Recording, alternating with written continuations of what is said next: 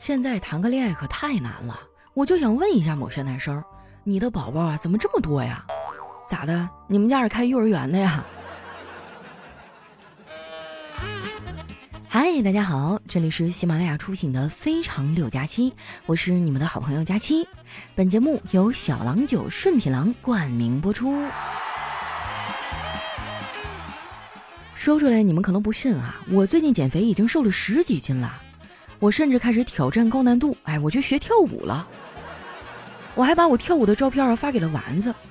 说到这个哈，不知道你们发现没有，通过发照片这事儿呢，就能判断你和对方关系的好坏。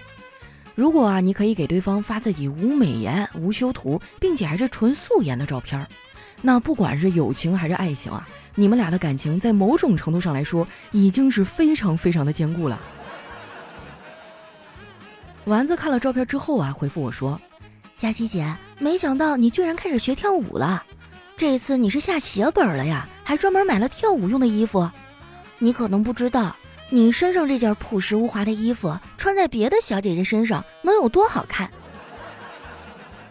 我当时啊就有点心塞，回复他说：“丸子呀，嘴要是不会用呢，咱就捐了吧，好不好？”丸子可能也意识到我有点生气了，就给我打电话说要请我吃火锅。哇，他这种万年的铁公鸡拔毛，那我肯定不能错过呀。于是呢，我就爽快的答应了。等我到店里的时候啊，丸子早就到了。他还自带了一瓶顺品郎，现在啊，只要跟丸子吃饭，必喝郎酒。咱也不知道啊，谁激起了他的好胜心。他说了，不扫出机车不罢休啊。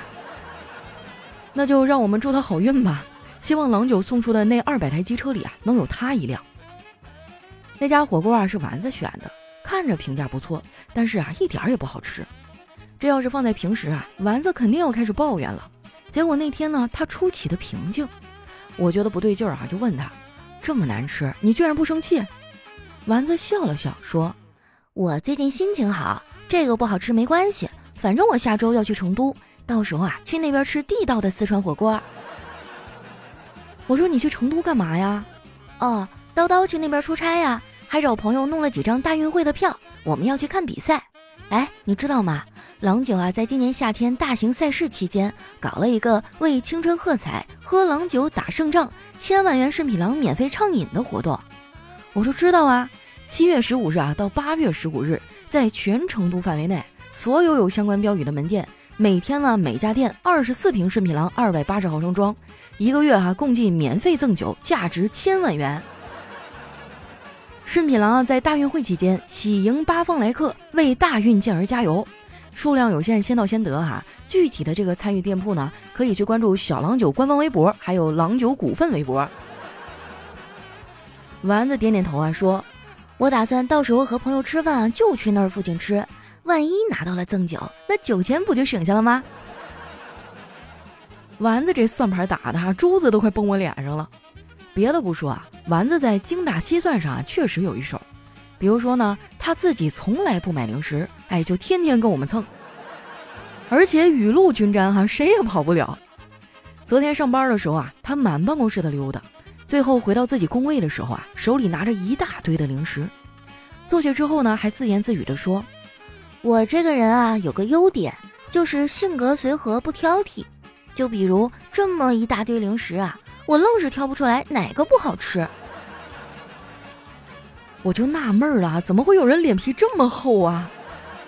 我忍不住啊，就怼他：“丸子呀，你是没有心吗？啊，这话你是怎么说出口的呀？”丸子说：“我怎么没有心啊？相反，我的心还挺大呢。如果你愿意一层一层一层的剥开我的心，你会发现，你会压抑，里面竟然装着这么多的男明星。”没想到啊，丸子如此单纯的皮囊里啊，居然住着一个老色批。不过呢，我也理解丸子，我之前也追过星。刚毕业的时候啊，我甚至还因为追星啊，加入了一家娱乐公司当助理。那段时间啊，我每天就跟打了鸡血一样，起得特别早，第一个到公司去打扫卫生，然后呢，给桌子上的一盆花浇水。不过啊，让我有点心塞的是，那盆花一直都没有怎么长。直到有一天啊，我跟一同事出去吃饭，他跟我抱怨说，也不知道谁这么无聊，天天给假花浇水。我在那个公司啊没干多长时间，就因为部门内斗啊被迫辞职了。辞职之后呢，那边的人啊有时候还总是会找我干活，我给他们当了一个月的免费劳动力啊。我爸看我这样啊，专门找我谈了一次话，他说：“闺女啊，你这样不行，你都离职这么久了，已经没义务再帮他们干活了。”我说：“爸，道理我都懂，但是操作起来好难啊，可能是我性格的原因吧，我就是有点优柔寡断。”我爸笑了笑说：“我发现啊，现在年轻人真有意思，造了好多的词儿用来掩饰真相。哪有什么选择恐惧症，还不是因为穷；哪有什么优柔寡断，还不是因为怂。”扎心了呀！我爹这话说的简直是一针见血。说实话呀，我爸的脑袋瓜还是挺好使的，家里人有啥事儿啊，都爱找他出主意。我大表姐家开了一家女装店。最近几年啊，年景不太好，很多店铺啊都生意萧条，难以为继。表姐家的衣服啊销量也不咋地，愁得她是直掉头发呀。我爸知道以后就给她出了个主意，结果没几天，我表姐的店就火了。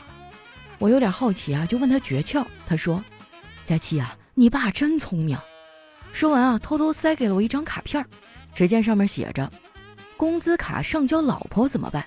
零花钱总是不够花怎么办？”老婆血拼挥金如土怎么办？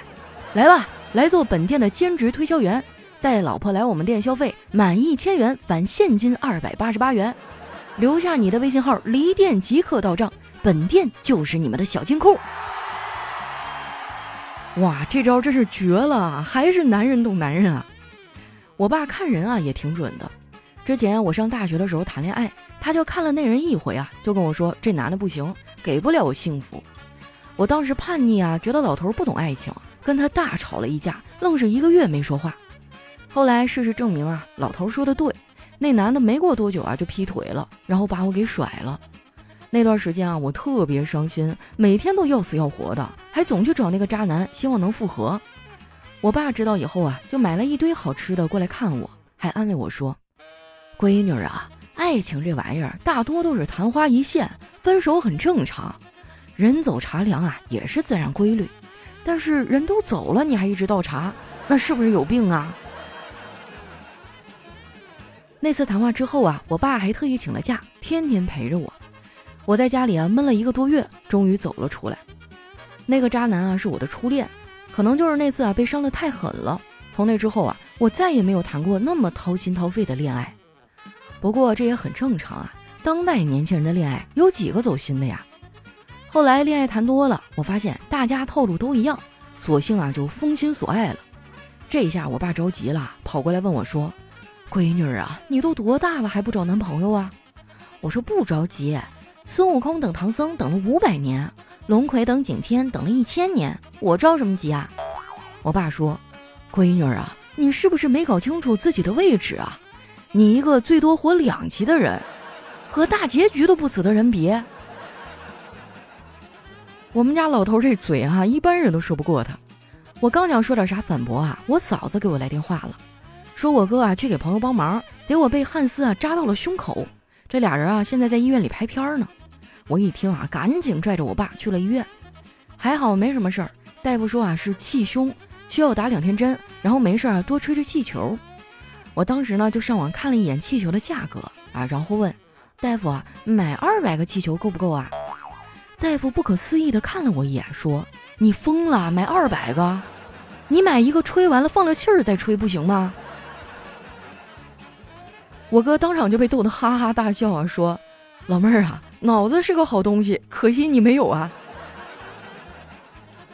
打完针啊，我哥开车啊拉着我们回去，路上呢他有点犯困，一直啊在打瞌睡，把我们一车吓够呛。我嫂子灵机一动说：“哎。”我听人家说啊，看老公的手机可以让他提神儿，要不我们试试？说完啊，他就要看我哥的手机。我哥可能觉得自己问心无愧，没什么秘密，也没当回事儿，直接把手机啊递给我嫂子。结果我嫂子当场就转走了五百块钱。哎，我哥瞬间就精神了。回家的路上路过超市，我们去给我哥买气球嘛。那个超市啊，在一个商场里。刚进去啊，我嫂子就迷失在了一个又一个的服装店里，导购们啊，每个都很热情，疯狂的对她吹彩虹屁。